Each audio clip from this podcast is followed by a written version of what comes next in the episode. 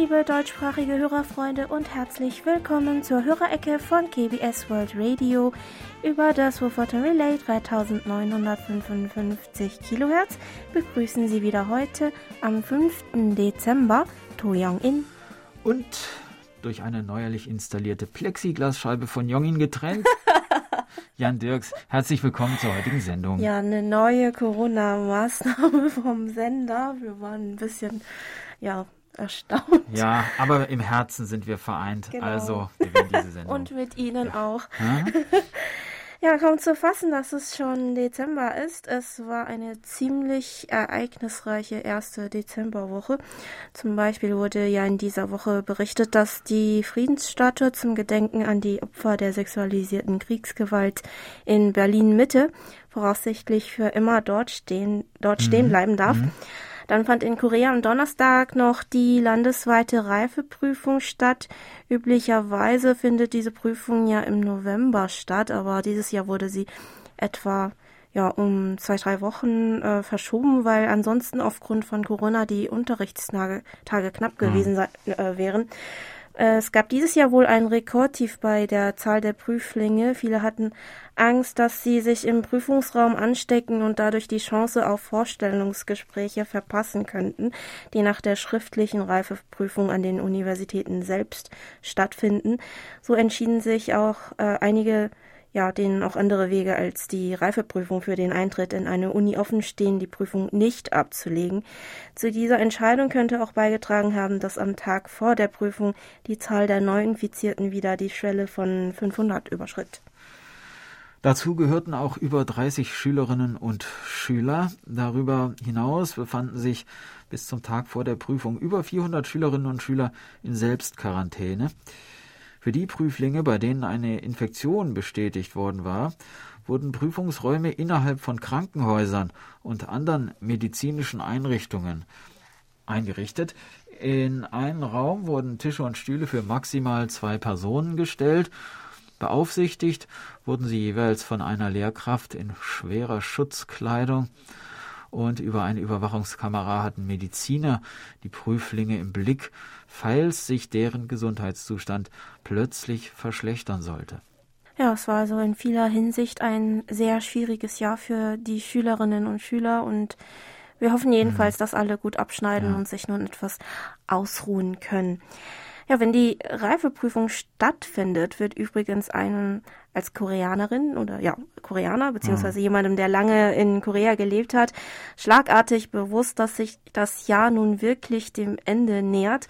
Morgens hat man diese Woche auch die Minustemperaturen gespürt, also höchste Zeit, so langsam auch die Stiefel, Handschuhe und ja. Mützen rauszuholen. Mhm.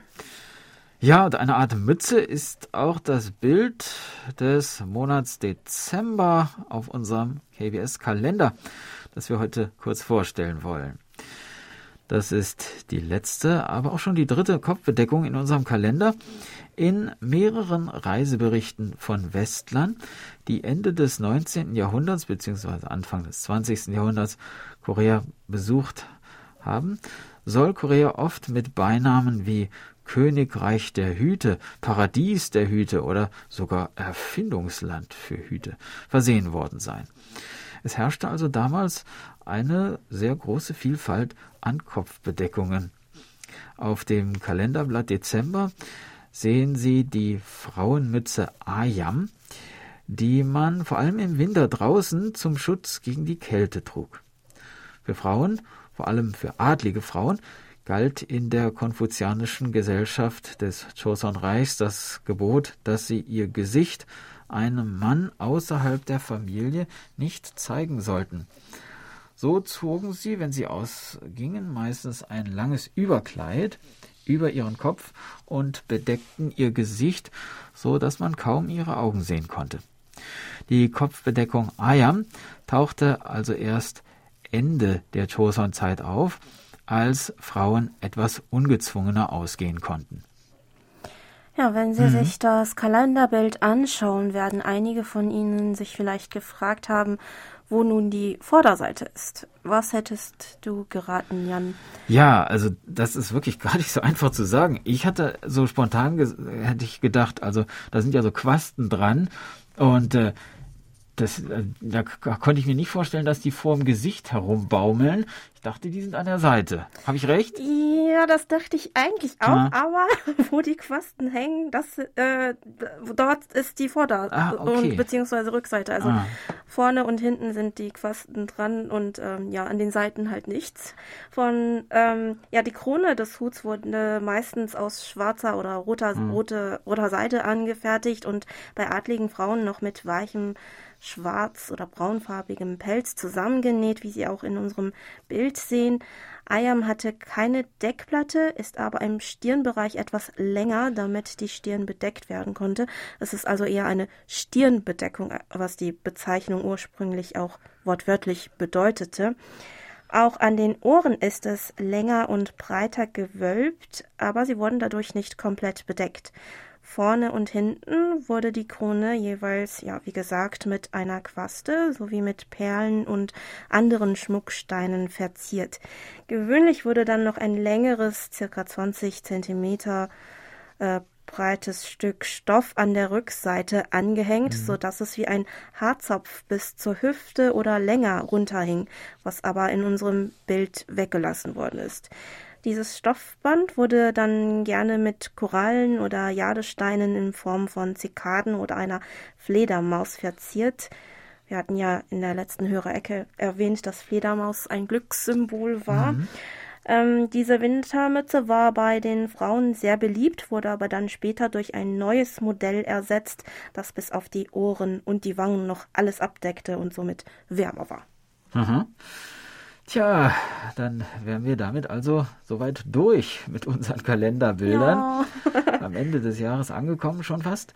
Wir hoffen, dass wir mit unseren Erklärungen jeden Monat einen kurzen Einblick in die traditionelle koreanische Kultur und Modewelt bieten konnten. Falls Sie, liebe Hörerinnen und Hörer, noch Fragen zu den jeweiligen Ornamenten und Gegenständen haben sollten, schreiben Sie uns jederzeit gerne.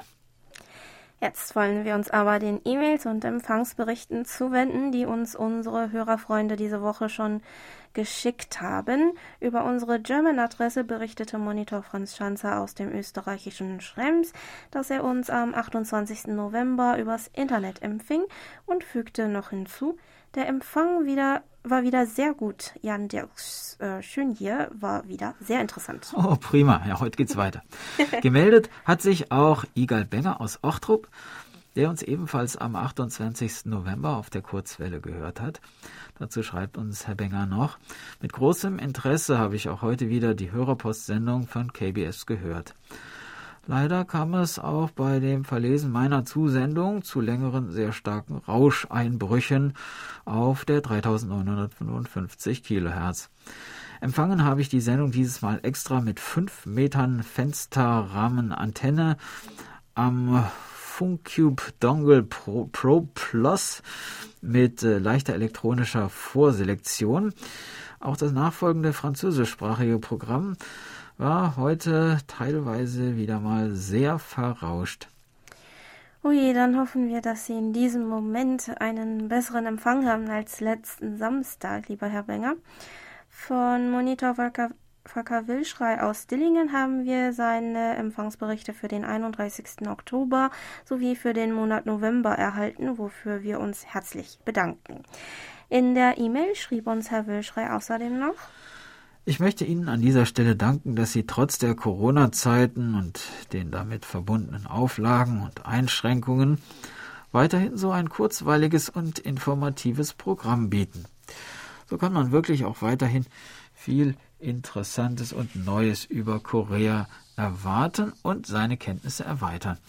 Besonders gern höre ich schön hier Ausflugstipps für Korea von Jan Dirks das ist auch immer ein bisschen Rätselraten, denn die genannten Ortsnamen sind für mich selten bekannt. Ja, und äh, so regt es mich immer an, die, mir diese über Google Maps oder generell im Internet herauszusuchen und noch weitere Informationen darüber zu bekommen. eine sehr lohnende Beschäftigung in dieser durch die Corona-Restriktionen ziemlich langweiligen Zeit. Freue mich daher über jede Sendung. Bitte weiter so. Ja, die Ortsnamen hm. sind immer sehr schwierig. Da muss ich doch gleich an Helgoland und mein Diktat im Gymnasium denken. Ja. ja, wo ich die Bezeichnung auch nicht kannte. Ähm, vielleicht erinnern Sie sich an hm. äh, diese Anekdote, liebe Freunde. Ähm, wir wünschen Ihnen, lieber Herr Wilschrei, auch heute viel Spaß beim Hören. Jan wird Sie heute wieder auf die Insel Jeju mitnehmen. Mehrere Empfangsberichte haben wir auch von Monitor Burkhard Müller aus Hilden erhalten, der uns unter anderem am 28. November mit seinem Reuter RDR 50C mit 13 Meter Drahtantenne und Tieging und Koch Antennentuner bei einem Empfang von Sinpo 5x5 gehört hat. Herr Müller kommentierte dazu noch, Kalt ist es auch in Deutschland geworden. Am Montag, dem 30. November, soll es tagsüber maximal minus drei Grad werden. Das Lied Dynamite von BTS läuft auch bei 1 Live in Nordrhein-Westfalen recht häufig. Zweimal am Tag schaffen die bestimmt. Das Lied um 20.30 Uhr UTC in der Hörerecke war traumhaft. Ja, das freut uns, lieber Herr Müller.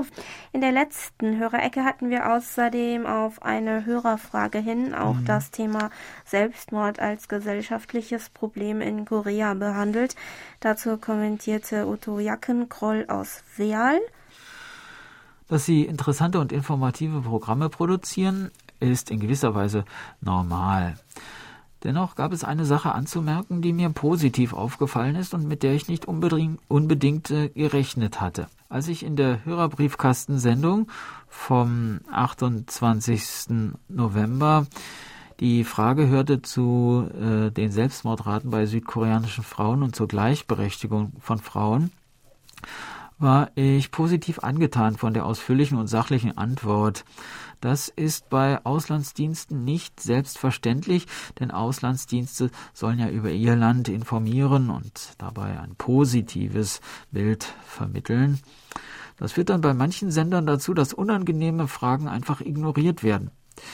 Dadurch, dass Sie bei KBS das nicht tun und stattdessen sachlich und ausführlich auch auf diese unangenehmen Fragen eingegangen sind, haben sie den positiven Eindruck von Südkorea verstärkt. Anders ausgedrückt, mein positives Korea-Bild ist nun um eine weitere Facette reicher geworden. Danke für Ihre außergewöhnlich gute Arbeit. Ja, um ehrlich zu sein, in letzter Zeit, vor allem wegen Corona, neigte ich auch irgendwie stärker dazu, eher über die schönen Sachen ja. zu schreiben und zu berichten, ja. wenn ich das äh, Skript für die Hörerecke vorbereite. Aber ja, Ausgewogenheit muss natürlich sein und ähm, Hörerfragen wie die von der letzten Hörerecke über gesellschaftliche Probleme wie das Thema Selbstmord beant beantworten mhm. wir auch. Ähm, gerne so gut wir können. Wir werden uns also weiterhin darum bemühen. Vielen Dank für die ermutigenden Worte, lieber Herr Jackenkroll. Dann hat uns auch der Empfangsbericht von Monitor Bernd Seiser aus Ottenau für den Monat November erreicht. Herr Seiser bat uns außerdem noch einmal in der Sendung die Einsendefrist für Beiträge der Silvestersendung durchzusagen. Tja, kein Problem. Die Einsendefrist ist dieses Mal der 18. Dezember. Das Motto unserer diesjährigen Silvestersendung lautet Im Herzen vereint. Und um die Silvestersendung wieder zusammen gemeinsam mit unseren Hörerfreundinnen und Freunden zu gestalten und zusammen auf das vergangene Jahr zurückzublicken, haben wir Sie um Beiträge zu folgenden Themen gebeten. Ja, Kategorie Nummer eins. Welches Ereignis ist Ihnen dieses Jahr besonders in Erinnerung geblieben? Gab es ein besonderes Ereignis mit Korea-Bezug oder eine Sendung von uns, die Ihnen besonders gefallen hat?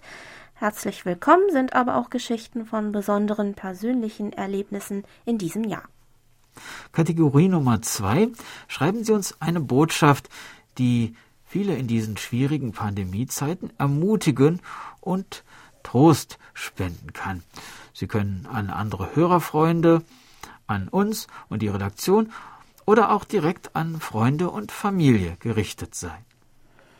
Kategorie Nummer 3. Was möchten Sie als allererstes tun, wenn die Corona-Pandemie offiziell beendet ist? Ihre Beiträge können Sie uns in beliebiger äh, Form zuschicken, also sowohl schriftlich als auch im Audioformat.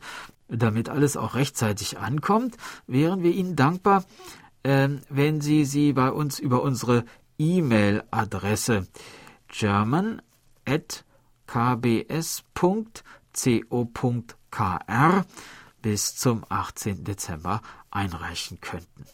Dieselbe Frist gilt auch für die Rückmeldung in Bezug auf den Monitoringdienst 2021. Falls Sie sich dafür interessieren, nächstes Jahr als Monitor für KBS World Radio aktiv zu sein, würden wir uns freuen, wenn Sie sich bei uns bis zum 18. Dezember melden. Wie die meisten von Ihnen schon wissen, kommt den Monitoren vor allem die Aufgabe zu, der Redaktion über den Empfang des Programms zu berichten sowie uns ihr Feedback zu den Sendeinhalten und anderen Services zu geben. Monitor den Monitoren aus diesem Jahr wären wir dankbar, wenn Sie uns bis dahin darüber informieren könnten, ob Sie nächstes Jahr Ihre Tätigkeit fortsetzen können. Für die Rückmeldungen, die bereits eingegangen sind, bedanken wir uns ganz herzlich.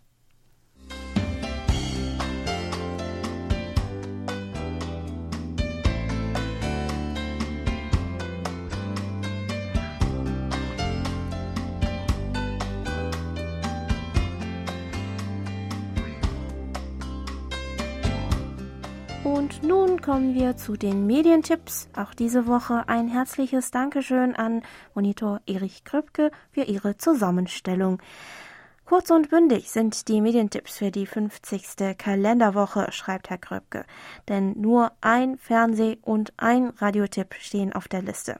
Im Fernsehen gibt es in der nächsten Woche noch einmal den koreanischen Spielfilm Snowpiercer zu sehen.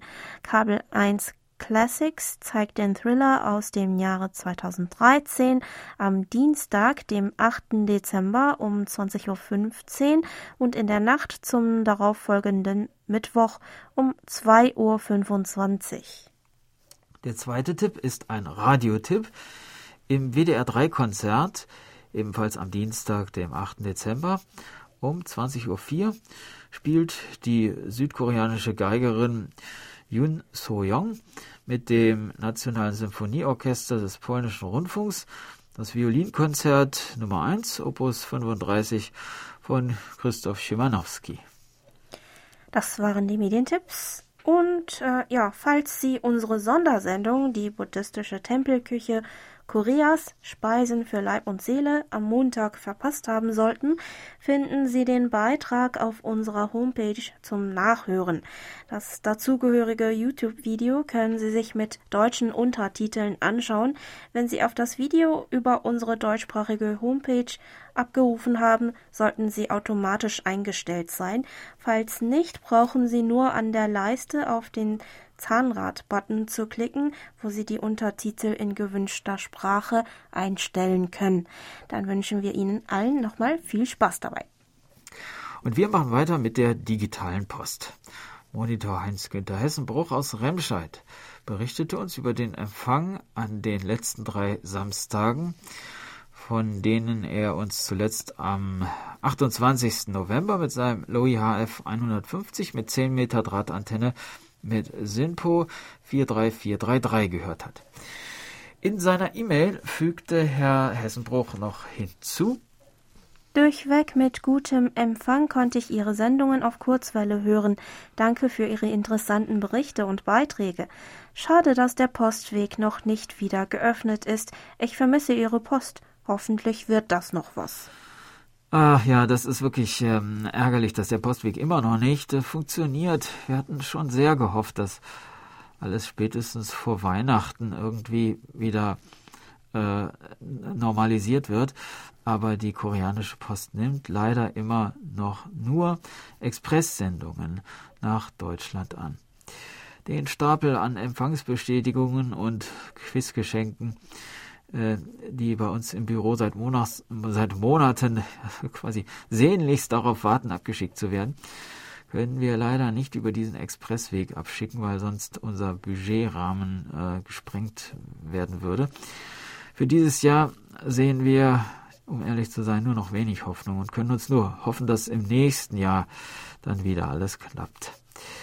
Wir bedanken uns noch einmal ganz herzlich für Ihre Geduld und Ihr Verständnis, liebe Hörerfreunde.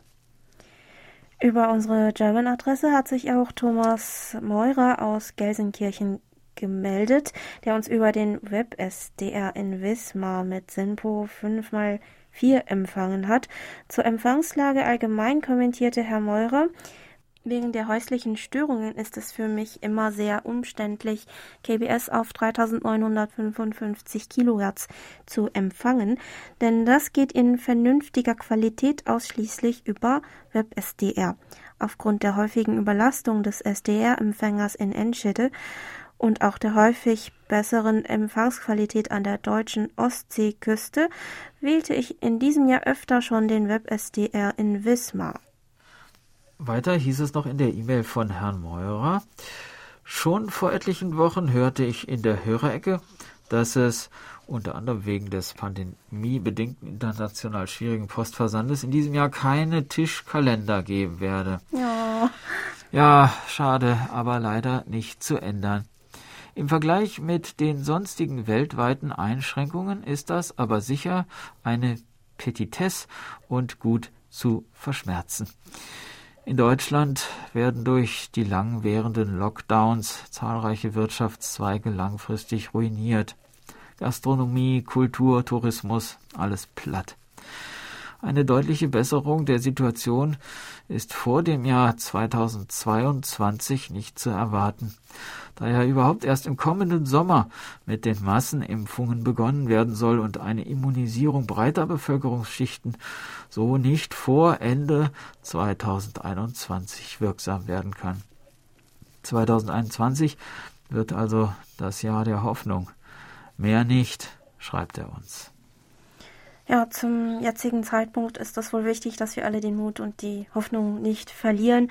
Und ja, vielleicht birgt das neue Jahr dann doch noch mehr positive Überraschungen, als wir es gerade vermuten.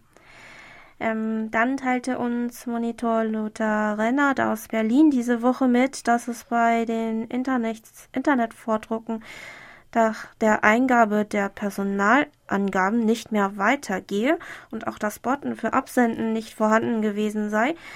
Wir vermuten und äh, hoffen, dass es sich nur um einen vorübergehenden Fehler gehandelt hat. Jedenfalls haben wir einen Testversuch gemacht, was auch dann ohne Probleme geklappt hat.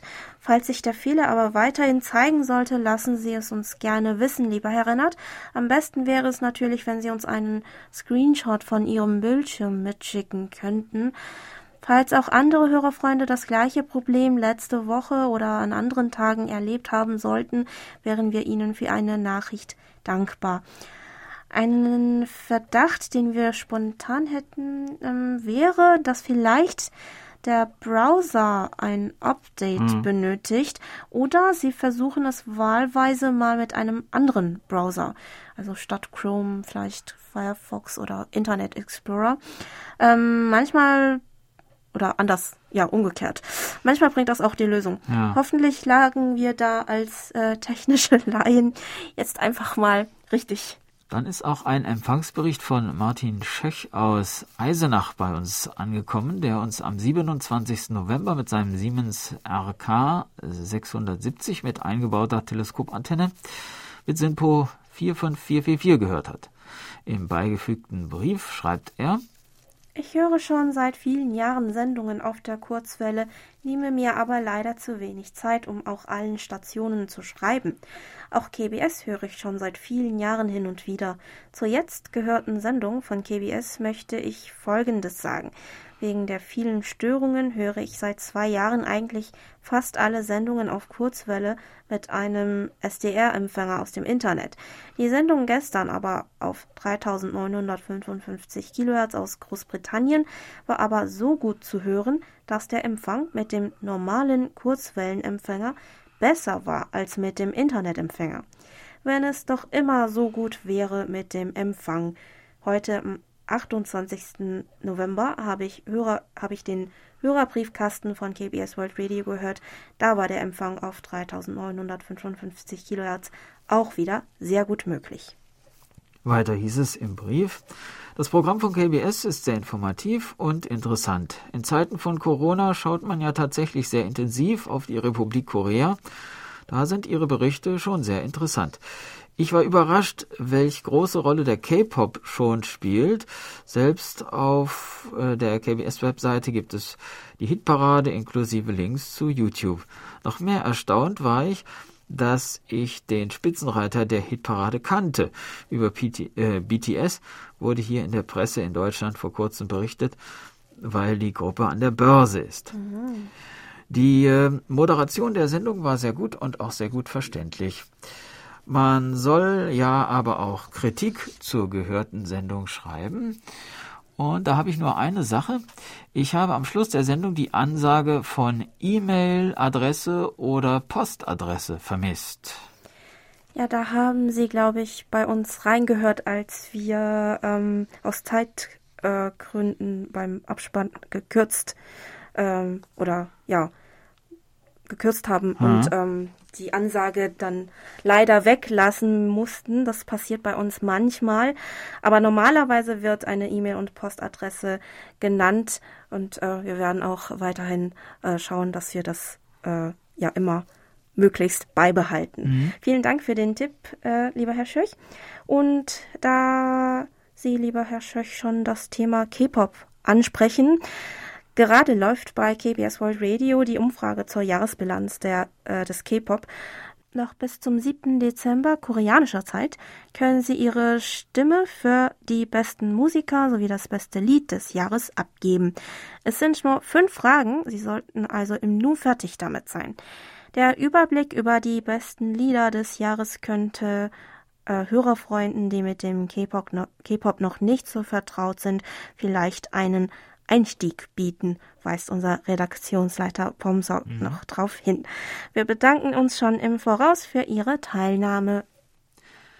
Über die Internetberichtsvordrucke haben sich dann diese Woche gemeldet Gottfried Sennekamp aus Stadtlohn, der uns am 28. November mit seinem Grundig-Satellit 700 mit Teleskopantenne mit SINPO 55544 gehört hat und Jamal Abdallah aus Tunesien, der übers Internet gelauscht hat. Herr Abdallah schrieb uns noch, ich bin ein treuer Hörer von KBS World Radio und navigiere täglich durch das deutsche Programm, das sehr reichhaltig und ausgezeichnet ist. Ja, da hoffen wir doch, dass Sie uns auch heute treu geblieben sind und gerade bei uns reinhören. Mhm. Geschrieben hat uns auch Monitor Michael Willruth aus Frankfurt am Main, der am 28. November mit seinem ICOM IC 705 mit 6 Meter Drahtantenne einen Empfang von SIMPO 55444 verzeichnet hat. Von Herrn Willruth haben wir auch über die Schneckenpost einen Brief mit Briefmarkengeschenken erhalten. Vielen Dank. In dem Brief schreibt er uns, ich schicke Ihnen Wohlfahrtsbriefmarken, auf denen historische Feuerwehrfahrzeuge abgebildet sind. Bei den Wohlfahrtsbriefmarken wird nicht nur der Betrag für die Postbeförderung bezahlt, sondern auch ein Betrag für die Wohlfahrt. Die vorliegenden Marken sind für die Förderung der Jugendarbeit gedacht. Abgebildet sind ein VW-Bus-Feuerwehrfahrzeug, ein Löschfahrzeug von Mercedes-Benz und ein Tanklöschfahrzeug aus der DDR. In Deutschland werden ausgediente Feuerwehrfahrzeuge in Feuerwehrmuseen ausgestellt und noch von Liebhabern gefahren, manchmal auch zu Wohnmobilen umgebaut. Mit diesen Fahrzeugen wird auch an Festumzügen teilgenommen. Gibt es in Korea auch Liebhaber von historischen Feuerwehrfahrzeugen? Und äh, gibt es in Korea auch Wohlfahrtsbriefmarken?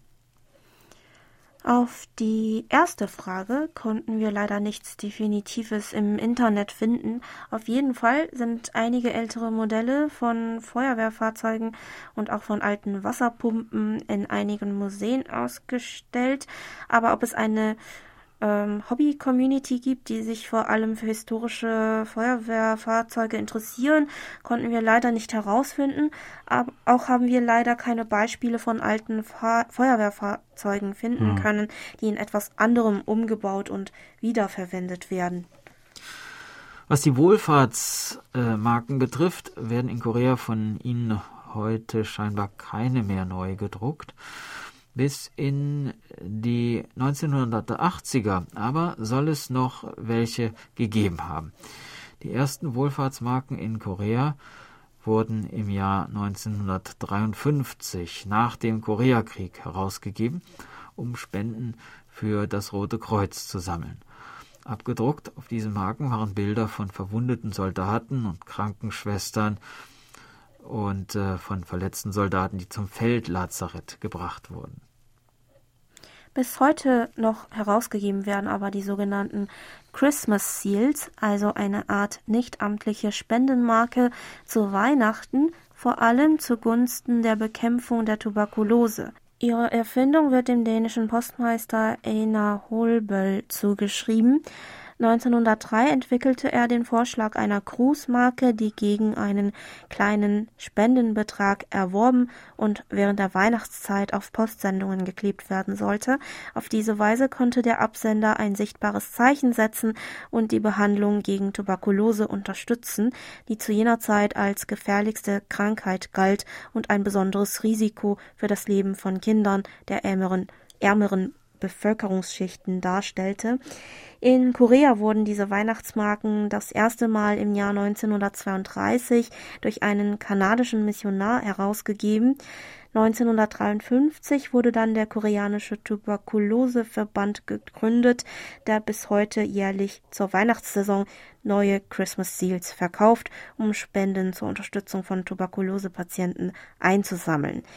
Dieses Jahr ist auf den Seals Pengsu, die beliebte Pinguinfigur des koreanischen Fernsehsenders EBS, zu sehen und äh, sind schon ab November in 24 Stunden Läden erhältlich.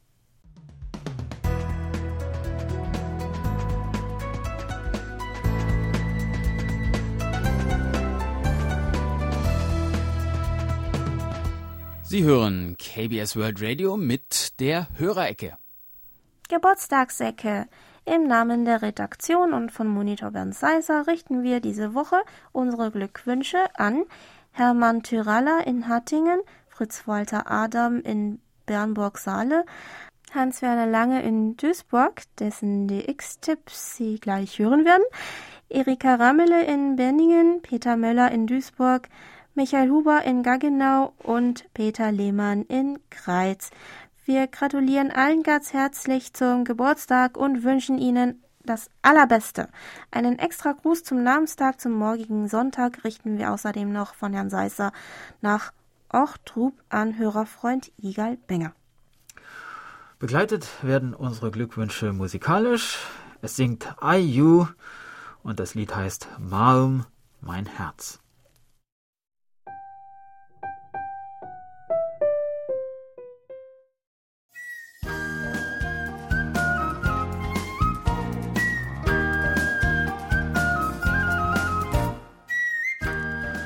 Schön hier.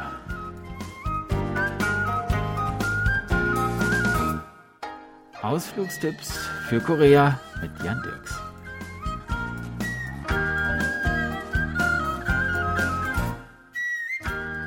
Wir befinden uns auf der schönen Insel Jeju. Und nachdem wir uns dort letzte Woche die Hauptstadt Jeju-si angesehen haben, wollen wir uns heute ins Auto setzen und unsere Inselrundreise beginnen. Ohne Auto hat man es auf Jeju nicht ganz einfach. Gewiss, man kann auch mit dem Bus oder mit dem Fahrrad die schönsten Orte der Insel erkunden, aber am einfachsten ist es doch, sich einen Mietwagen zu nehmen. Man ist einfach flexibler, kann hier und da mal anhalten und den ein oder anderen spontanen Abstecher machen.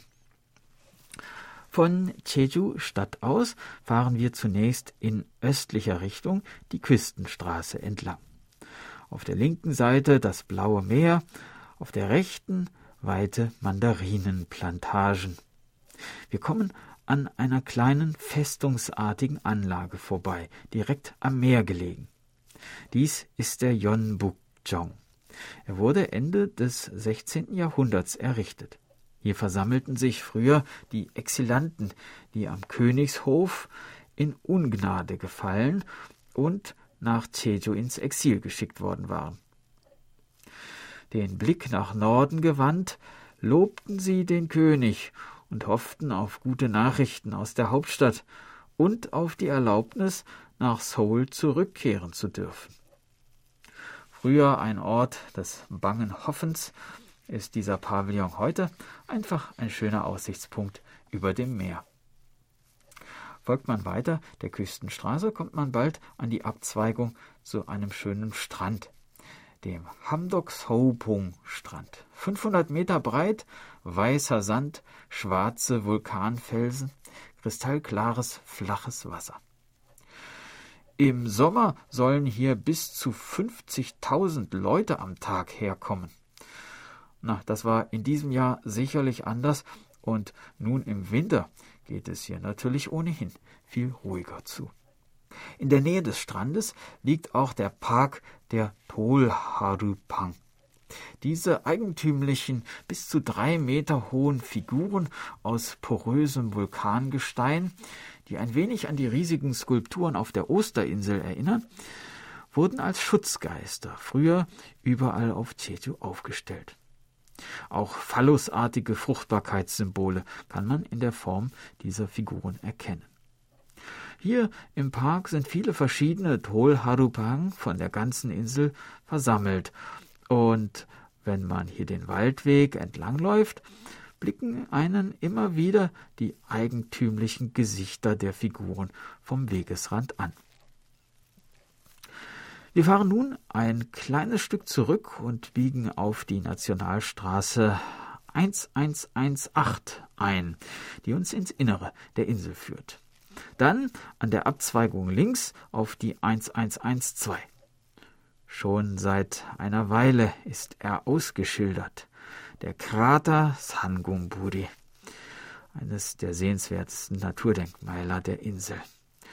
Keine Angst, dieser Vulkan ist seit Jahrtausenden erloschen.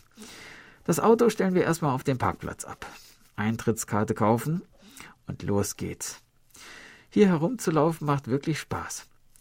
Der Kraterrand ist flach, circa 650 Meter weit, der Krater 100 Meter tief, mit einem Umfang von etwa zwei Kilometern.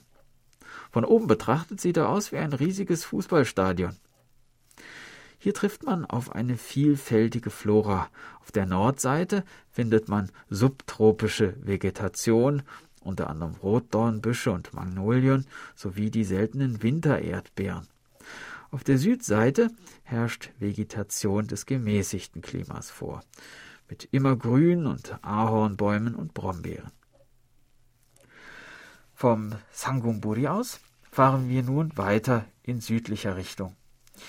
Die Landschaft mit ihren unzähligen runden, grasbewachsenen Vulkanhügeln, die auf koreanisch Orum genannt werden, hat ihren ganz besonderen Reiz. Und noch eine Besonderheit Jejus können wir an dieser Route entdecken. Die zahlreichen Reiterhöfe und Pferdefarmen. Wer mag, kann sich hier auf einem zahmen Pony ein wenig durch die schöne Landschaft tragen lassen. Auch Wandern und Radfahren sind hier verschiedentlich möglich.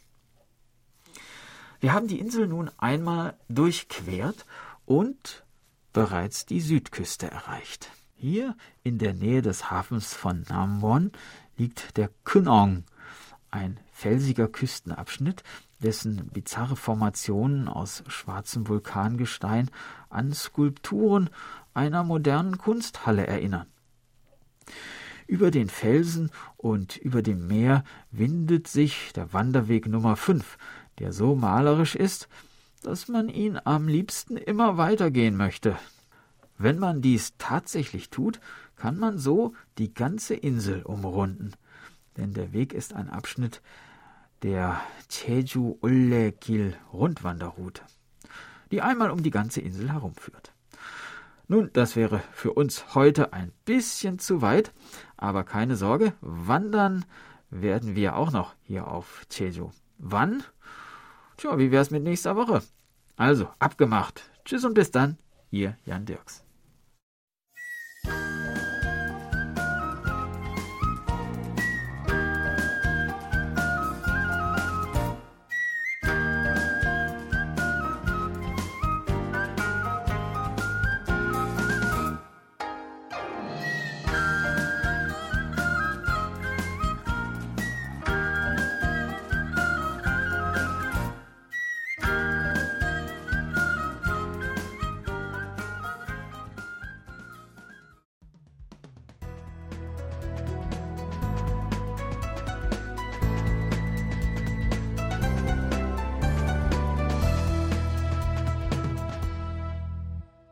DX-Ecke.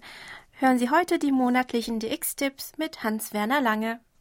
Hallo Kurzwellenfreunde, hier sind wieder meine monatlichen DX-Tipps. Zunächst das Funkwetter. Im Dezember sind die Tage kurz, was die Nutzung der höheren Bänder einschränkt. Doch wird dies durch die wieder ansteigende Sonnenaktivität etwas wettgemacht. Sonnenflecken Relativzahl 12. Im Allgemeinen stehen nur die niedrigen Bänder zur Verfügung, wenn große Teile des Weges zwischen Sender und Empfänger im Dunkeln liegen, so ein Steckel im ADDX Radio Kurier. Hier nun die Tipps. Alle Zeitangaben sind in UTC Weltzeit und alle Frequenzangaben sind in Kilohertz. Deutschland. Für Funkamateure sendet der Deutsche Amateur Radio Club, kurz DARC genannt, seit über fünf Jahren jede Woche ein Radiomagazin mit dem Schwerpunkt Amateurfunk und Technik. Kein anderer Amateurfunkverein produziert über Jahre hinweg ein eigenes wöchentliches Radiomagazin, das zusätzlich auf vielen anderen Wegen großflächig verbreitet wird. Am 15. November feierte die Radiosendung nun ein rundes Jubiläum. Die 300. Folge ging über die Antennen. Zu hören ist die Sendung immer sonntags ab 10 Uhr auf 6070 Kilohertz. Deutschland. Es ist eine lange Tradition des Norddeutschen Rundfunks in Hamburg, Seeleute in aller Welt zu Weihnachten zu grüßen. Gruß an Bord wurde erstmals am 24. Dezember 1953 ausgestrahlt und soll eine Brücke zwischen Seeleuten unterwegs und ihren Angehörigen in Deutschland schlagen. Jahrzehntelang besorgte die Deutsche Welle die weltweite Ausstrahlung. Seit dem Ende des deutschsprachigen DW-Programms mietet der Norddeutsche Rundfunk eigens für Heiligabend Kurzwellensender für die Übertragung an. 19 bis 21 Uhr am 24. Dezember auf den Frequenzen 6030, 6080, 9570, 9740, 9800 und 11.650 Kilohertz und von 21 Uhr bis 23 Uhr UTC auf 6.145, 6.155, 9.590, 9.675, 9.740 und 9.830 Kilohertz. Deutschland am zweiten Weihnachtsfeiertag, 26. Dezember 2020, gibt es einen Weihnachtsmarathon auf 6070 Kilohertz. Ausgestrahlt wird mit 100 Kilowatt von 9 Uhr bis 14.30 Uhr UTC und von 14.30 Uhr bis 20 Uhr UTC gibt es die Wiederholung auf 3955 Kilohertz in derselben Reihenfolge wie bei der Erstausstrahlung. Mit dabei sind Hit AM, SM Radio Dessau, Jake FM, Dekade AM, Radio Power Rumpel, Radio DARC, Uncle Bill's Melting Pot from the Island of Music, SAT-Zentrale, Radio Klein Paris International und Korches Radio aus Alten Kundstadt in Franken sind vorgesehen. Japan NHK World Radio Japan hat folgenden Sendeplan 2020-2021 in Englisch. 4.30 Uhr bis 5 Uhr montags bis freitags und 5 Uhr bis 5.30 Uhr samstags und sonntags auf 6155 kHz für Europa und 7245 kHz für Afrika. 11 Uhr bis 11.30 Uhr auf 11.825 kHz für Südostasien. 14 Uhr bis 14.30 Uhr auf 6.165 kHz für Südwestasien und 11.925 kHz für Südostasien. Eingesetzt werden Sender in Frankreich und Thailand. Radio Thailand sendet nun wieder das deutschsprachige Programm am angestammten Platz von 20 Uhr bis 20.15 Uhr auf 7475 kHz. Soweit für heute die Tipps und damit beste 73 und 55 bis zum nächsten Mal, sagt Hans-Werner Lange.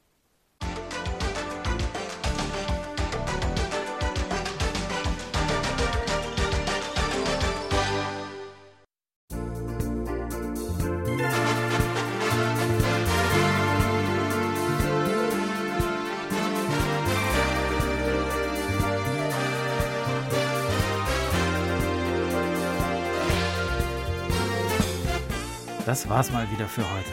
Vielen Dank fürs Zuhören. Einen schönen Nikolaustag wünschen Ihnen To Young In und Jan Dirks. Auf Wiederhören und bis nächste Woche.